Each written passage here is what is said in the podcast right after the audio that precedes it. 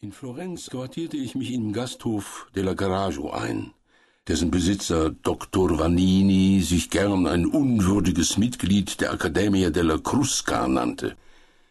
Ich nahm eine Wohnung, deren Fenster nach dem Arno-Ufer hinausgingen und mit einer herrlichen Terrasse in Verbindung standen.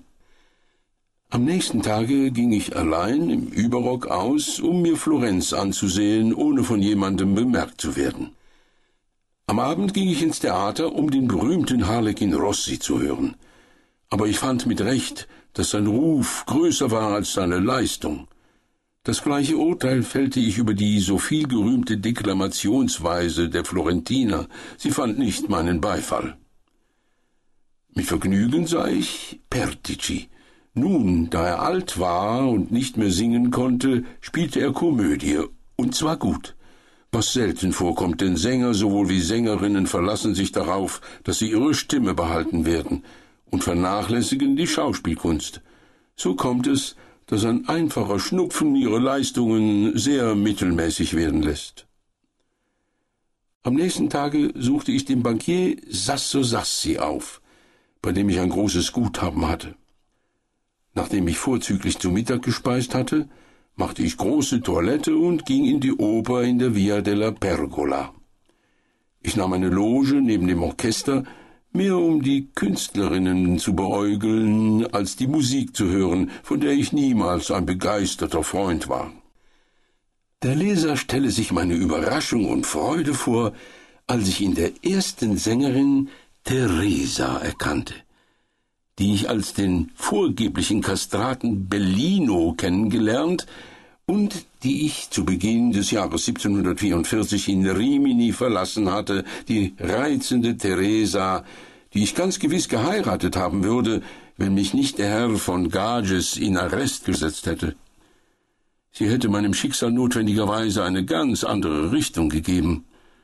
Es war siebzehn Jahre her, seit ich sie gesehen, aber sie erschien mir auf der Bühne ebenso entzückend schön wie in dem Augenblick, da ich sie verlassen hatte. Ich konnte meinen Augen nicht trauen, denn es schien mir vollkommen unmöglich zu sein, dass sie sich gar nicht verändert hätte. Schließlich begann ich zu glauben, dass ein eigentümlicher Zufall eine solche wunderbare Ähnlichkeit geschaffen hätte. Aber am Schluss einer Arie, die sie zum Entzücken sang, warf sie ihre Augen auf mich und wandte sie nicht mehr ab. Nun konnte ich nicht mehr zweifeln, dass es wirklich Theresa war, denn ich sah, dass sie mich wiedererkannt hatte. Als der Auftritt zu Ende war, ging sie nach der meiner Loge entgegengesetzten Seite ab, blieb in der Kulisse stehen und gab mir mit dem Fächer ein Zeichen, dass ich sie besuchen möchte. Ich verließ meine Loge mit einem außerordentlich starken Herzklopfen, dessen Ursache ich mir nicht erklären konnte, denn ich hatte an Theresa die süßeste Erinnerung bewahrt und fühlte mich ihr gegenüber nicht weiter schuldig, als dass ich auf ihren letzten Brief, den sie mir vor dreizehn Jahren aus Neapel geschrieben, nicht geantwortet hatte. Ich begab mich also zur Bühne voller Neugier zu erfahren, was ihr in dem Zeitraum von siebzehn Jahren, der mir wie ein Jahrhundert vorkam, widerfahren sein möchte, und noch neugieriger, worauf diese Zusammenkunft hinauslaufen möchte. Ich gelangte an eine kleine Tür, die zur Bühne führte, und erblickte Theresa oben auf der Treppe. Sie sagte dem Mann, der die Tür bewachte, er solle mich einlassen. Ich trat ein. Stumm vor Überraschung standen wir einander gegenüber. Ich ergriff ihre Hand, presste diese gegen mein Herz und rief Fühle, wie es schlägt. Ich kann hier deine Hand nicht an mein Herz legen, aber als ich dich erblickte, glaubte ich, ich würde in Ohnmacht sinken. Unglücklicherweise bin ich zum Abendessen eingeladen. Ich werde die ganze Nacht kein Auge zumachen. Um acht Uhr erwarte ich dich. Wo wohnst du? Beim Dr. Vannini. Welchen Namen trägst du? Meinen eigenen. Seit wann bist du hier? Seit gestern. Wirst du lange in Florenz bleiben? So lange wie du willst. Bist du verheiratet? Nein. Verfluchte Einladung. Was für ein Tag. Geh, lieber Freund, ich muss auftreten. Leb wohl. Auf Wiedersehen morgen früh um sieben. Sie hatte mir zuerst gesagt, ich solle um acht kommen, aber eine Stunde früher war nicht von übel. Ich ging ins Parkett und dort fiel mir ein, dass ich sie weder nach ihrem Namen noch nach ihrer Wohnung gefragt hatte. Doch konnte ich dies ja leicht erfahren.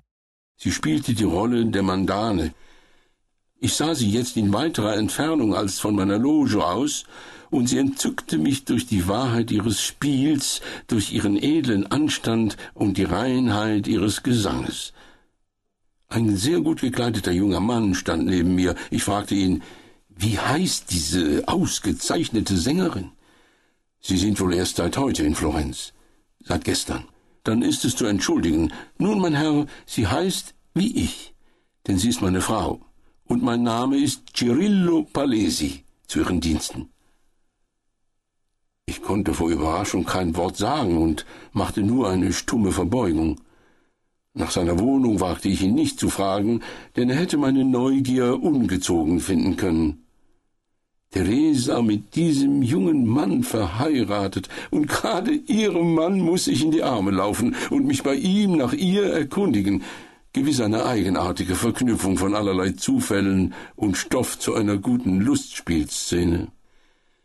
Ich konnte es im Theater nicht länger aushalten, ich musste mit mir allein sein, um in aller Ruhe über dieses schnurrige Abenteuer nachzudenken und über den Besuch, den ich meiner verheirateten Theresa am nächsten Morgen um sieben und nicht um acht abstatten sollte, denn ich musste mich an ihr letztes Wort halten.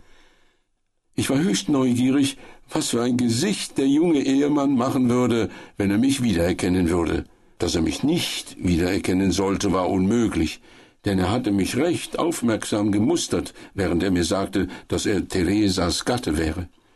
Ich fühlte auch, dass meine erste Leidenschaft für das schöne Weib in meinem Herzen wieder erwacht war, und ich wusste nicht recht, ob ich mich darüber ärgern oder freuen sollte, dass sie verheiratet war.